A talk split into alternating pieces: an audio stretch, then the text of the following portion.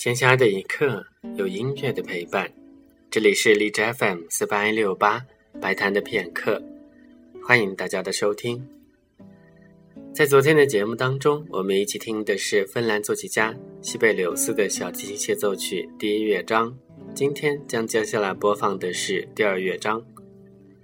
第二乐章是一个抒情乐章，开始部分是单簧管和双簧管的影子，随后是小提琴的独奏，在背景低音则是铜管的烘托。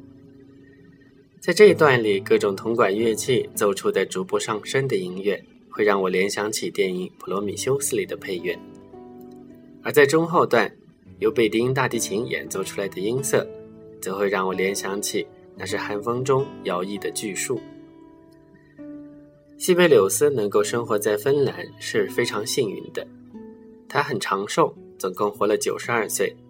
在他三十二岁那年，就获得了芬兰政府的肯定。芬兰政府为了让西贝柳斯有更多的时间来作曲，每年给他提供津贴。